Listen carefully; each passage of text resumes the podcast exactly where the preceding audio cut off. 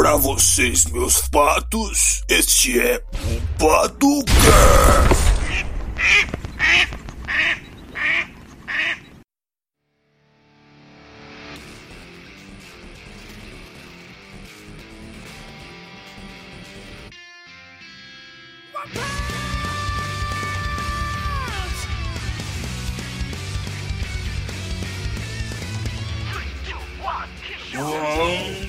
Watchmen!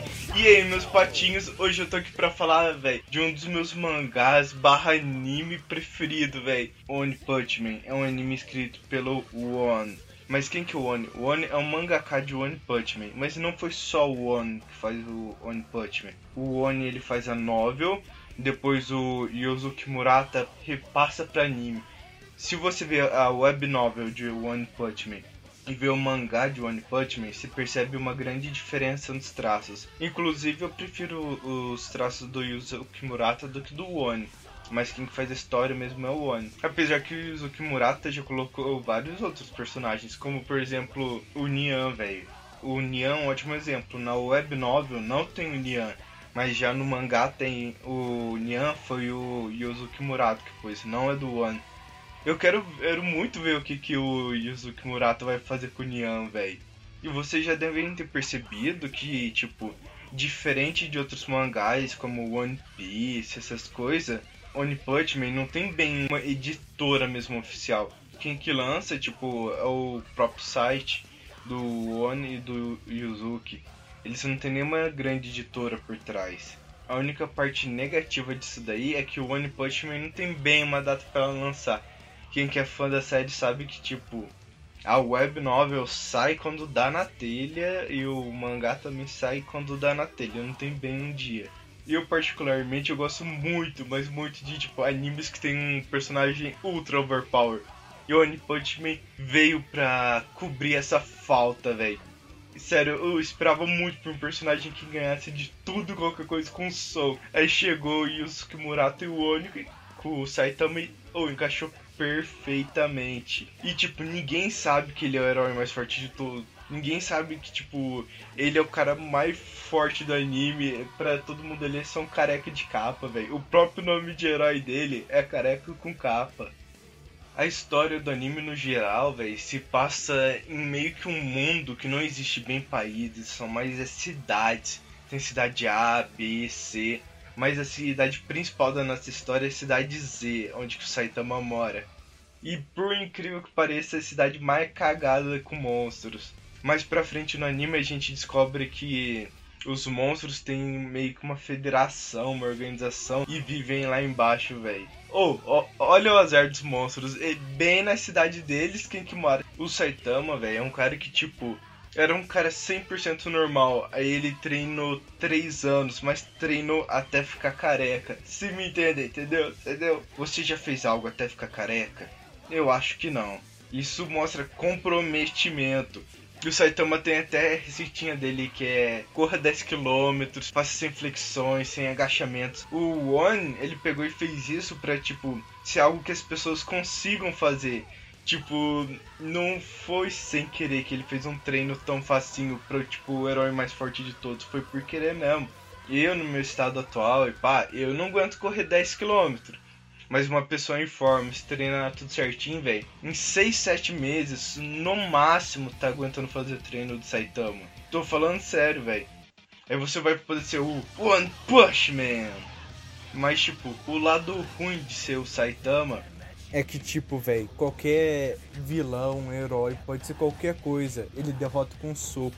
Isso daí, tipo, fez o Saitamas ficar meio entediado, velho. Que, tipo, a diversão dele era treinar muito, muito, muito e derrotar monstros. Quem que já viu o anime, viu o primeiro monstro que ele derrotou, que é meio que um. Eu não sei o que é aquilo, se é siri, lagosta, caranguejo sei lá o que, que é aquilo. Mas, tipo, ele sofreu muito, mas ele, ele gostou. Mas hoje em dia, se ele fosse enfrentar aquele bicho lá, velho, ia ser, tipo, Ah, dei um soco, ganhei. Olha que legal. E os monstros que enfrentam o Saitama não tem como saber direito a categoria que eles realmente são. Que tipo, tudo perde pra um soco. Como é que você vai saber se o cara aguentava destruir planetas ou se é só tipo um ladrão de bolsa? Tudo morre com um soco, não tem como saber. Véi, na história do Saitama, no comecinho, um dos poucos que sabe que, tipo, ele é o herói mais fodão do mundo é o seu discípulo Genos. Depois, mais pra frente, o pessoal vai sabendo que nem o Silver Fang descobre,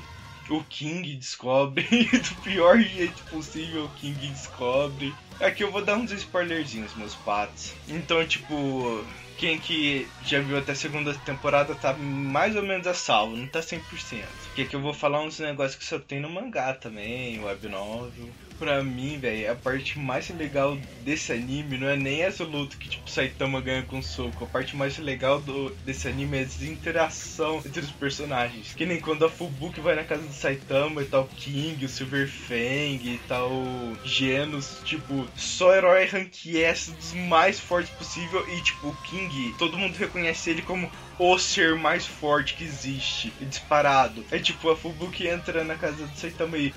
Tem todo mundo aqui, ô louco!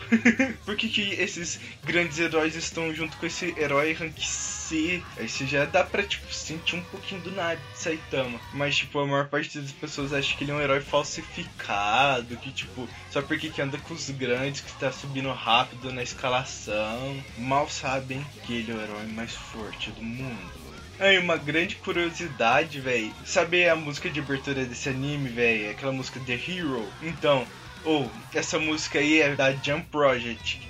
E um dos que canta, tipo, na versão oficial da música é o Ricardo. O que, tipo, é um BR. Você, tipo, quando você escuta essa música do Hero, que é do herói Saitama, você imaginaria que, tipo, teria um BR lá. Se você tá duvidando, coloca aí no YouTube ou no Google Jump Project, que é a banda que fez essa música, e coloca Ricardo Cruz. Vai estar tá lá um BR cantando no meio dos caras. Véi, quando eu descobri isso daí, eu, realmente me surpreendi, véi. Virei fã do cara na hora, véio. Outra coisa que, tipo, eu amo nesse anime é o nome dos heróis, véi. Onde que, tipo, você que não sabe, Saitama é como se fosse um nome meio que normal e meio que é no Japão. E, tipo, o herói mais forte de todos se chama Saitama. Véi, eu adoro o nome dos personagens desse anime. Tipo, por exemplo, o Cavaleiro Sem Licença, véi.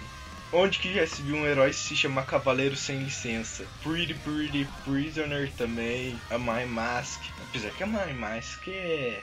Fica, de... fica um som da hora a My Mask. Mas, tipo, ah, se você traduzir, não fica bem o nome de herói, tipo Superman, Batman, Flash. Isso é nome de herói, não Saitama. Se vocês não acreditam em mim, tipo, o tanto que essa série é pica, basta ver os prêmios que ela ganhou. Ou, oh, essa série já ganhou o Mangatatsu Awards, que, tipo, é o grande prêmio dos mangás já ganhou Harley Award, já ganhou tipo um tanto de prêmio, por mim, oh, muito top. E o Saitama é uma história de motivação, velho. Ele era um cara normal e apesar de, tipo, tá desempregado, tudo, oh, ele pegou, se esforçou durante três anos, treinou até ficar careca e pá. E agora é o herói mais forte de todos, embora quase ninguém saiba. Véi, a organização dos monstros fica bem embaixo da casa dele.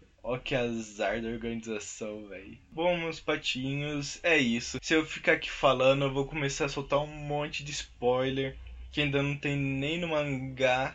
Por exemplo, existe agora na webcomic já uma nova organização de heróis. Que depois que a organização dos monstros é derrotada, meus patinhos, o pessoal começa a se questionar a da organização dos heróis. Muitos heróis se rebelam e criam uma nova. Eu não posso, eu não posso ficar falando disso daqui senão é spoiler demais, então falhou, meus patinhos.